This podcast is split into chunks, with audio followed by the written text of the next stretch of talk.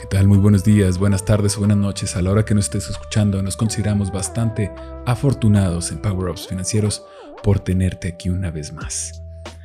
Como lo has leído bien en el título, tenemos finanzas revolucionarias. Ahora que estamos en vísperas del aniversario de la Revolución Mexicana, tenemos que hablar precisamente que en esta etapa de nuestro país se suscitaron varios acontecimientos importantes a saber.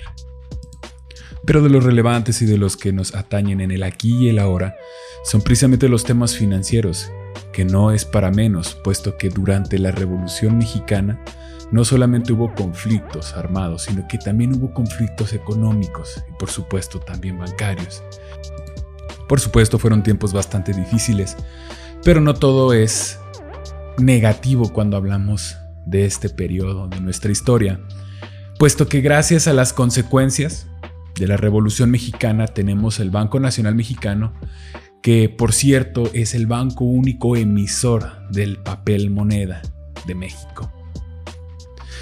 Y para adentrarnos en el tema, antes de la Revolución Mexicana ah, hubo varios intentos por instaurar un papel que funcionara ah, como forma de pago en la época de Agustín de Iturbide, quien recurrió a su emisión a finales de la independencia.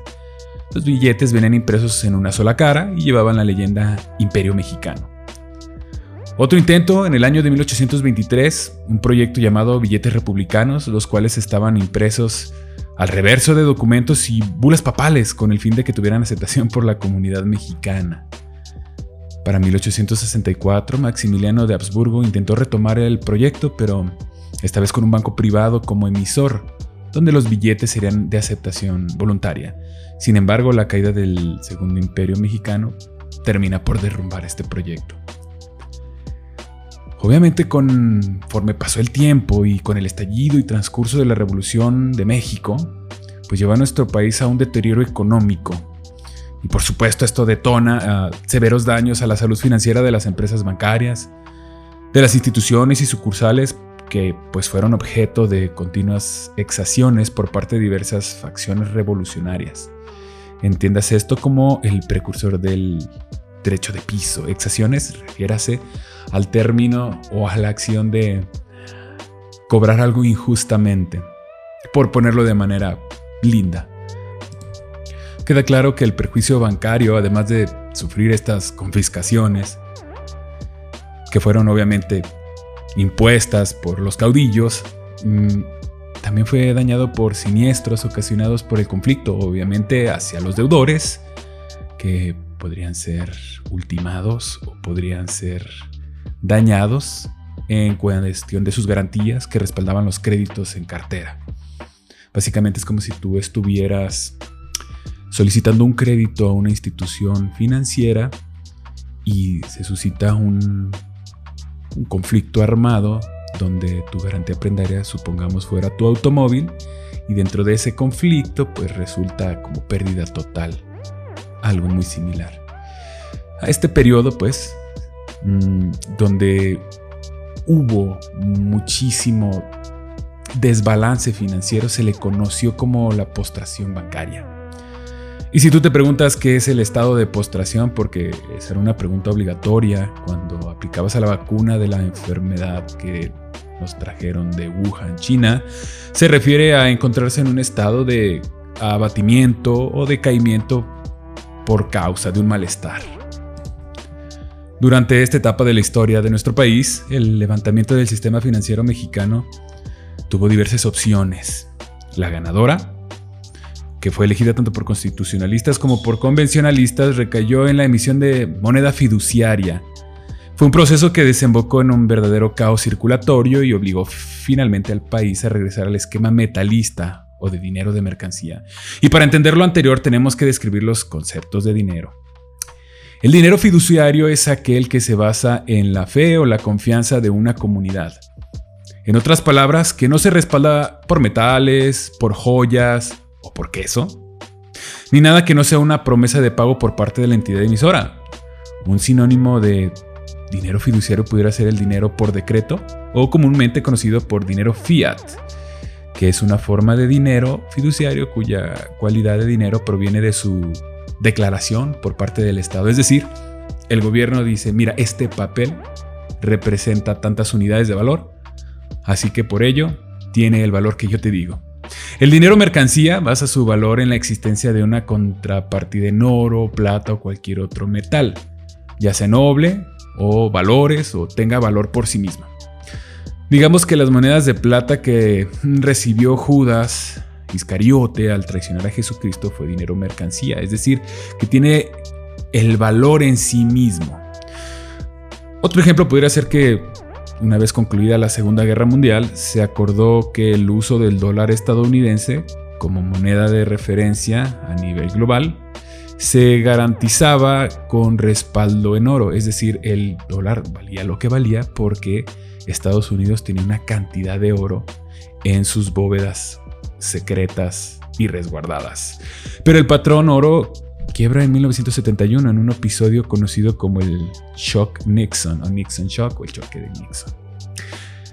Por lo que el dólar pasó a convertirse en un elemento fiduciario, es decir, el dólar vale porque el Estado y el sistema financiero dice que vale lo que vale, convirtiéndolo así en dinero fiat, pues sin valor intrínseco, pero con valor legal y propio.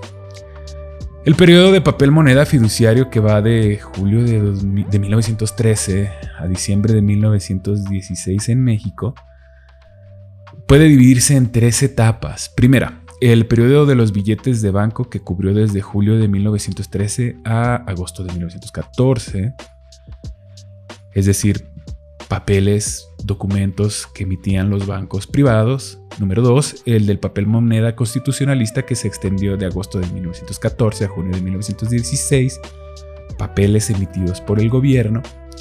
Y número 3, la etapa del billete infalsificable que va de junio a diciembre de 1916. Para hacer un timelapse histórico, que es un timelapse para los que no conocen este término, es básicamente adelantarnos e irnos rapidito. Los intentos de trabajar con el dinero fiduciario, es decir, el dinero que vale porque el Estado dice que vale, sufrieron lo que todas las monedas y que los, por cierto, los dos episodios anteriores hemos manifestado ah, y que van a servir como ejemplo. Sufrieron la falsificación, que básicamente es hacer una copia, un clon de un papel moneda que es oficial y legal, sin embargo tú lo estás duplicando sin el permiso de las autoridades correspondientes. Bueno, no solo es eso, sino que la amplia diversidad de títulos y su excesiva cantidad de papeles, moneda, habían reducido el valor del papel a casi un séptimo de su valor nominal en oro. Por ello, la necesidad de establecer un esquema monetario que además de evitar la falsificación lograr la unificación y el control cuantitativo del billete, se creó un billete especial que se llamó el billete infalsificable, que por su propio nombre, pues ya lo mencionamos en el punto número 3, que tiene la propiedad de no tener la debilidad de ser duplicado obviamente por alguien que no es la autoridad correspondiente. Dicho papel moneda fue creado por la American Banknote Company de Nueva York. Y mira, como si se tratase de generación espontánea, como si hubiera salido de arte o por arte de magia, surgió un comercio clandestino, qué raro, en el que se traficaba con el nuevo billete a un precio inferior que el oficial.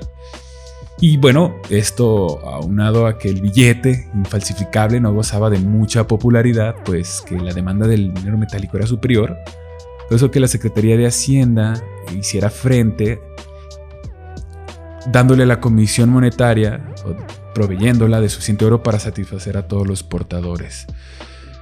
A pesar de todos los esfuerzos, la desvalorización del infalsificable fue inminente, porque a partir de 1920 el proyecto de fundar el Banco Único de Emisión recibe un considerable impulso del exterior. El concepto de banca central, pues, no era la primera vez que se trataba y ya se había gestado esta idea mm, por un largo periodo como un resultado de evolución gradual y paralela en la que como contrapunto, por un lado se desarrollan bancos comerciales y por el otro instituciones nacionales o centrales.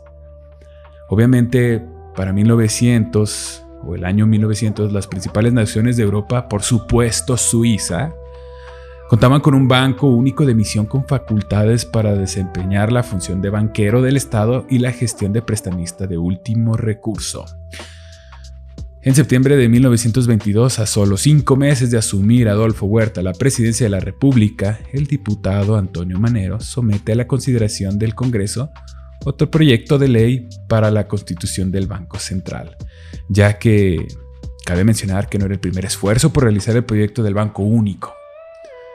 Para mediados de 1921 eran ya varios los proyectos que se había dado a conocer en el Congreso, para lo cual pues difícilmente se habían avanzado en la definición del asunto del banco único.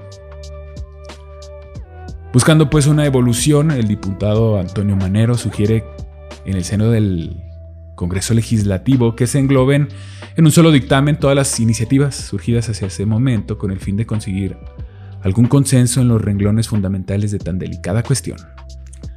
La moción es votada favorablemente en la sesión del 14 de marzo y el dictamen general es sometido a la Asamblea el 7 de julio de ese mismo año, 1921.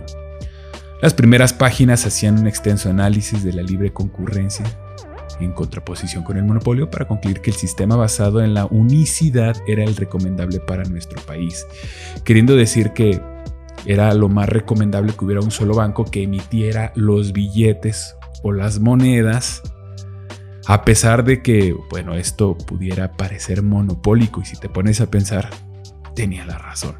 Por fin, a finales de 1924, se designó una comisión para que se enfocara definitivamente a la elaboración de leyes, estatutos y escritura constitutiva del futuro Banco Central. Y ese es el génesis del Banco de México. Derivado de un desastre de la Revolución Mexicana que conllevó pues a resultados un poco más favorables para todo nuestro país. No siempre el caos, no siempre los conflictos tienen resultados negativos y a pesar que no haya sido en sí por el conflicto la creación del Banco Único de México, sí tuvo bastante que ver, pues ya que se suscitaron varios males que hicieron abrirle los ojos a las autoridades de aquellos tiempos la necesidad de crear una sola institución para poder emitir y para poder dar valor a un dinero fiduciario. Ahora que estamos hablando de dineros, de monedas, te recomiendo que escuches nuestros dos episodios anteriores donde hacemos paralelismos con los sistemas monetarios que se utilizaban con nuestros antepasados aztecas y con un banco muy curioso, Credem, Crédito Emiliano, que acepta garantías prendarias como ruedas de queso dentro de su esquema de préstamos, lo cual es bastante interesante. Ahora, viva México, que pasen un buen puente.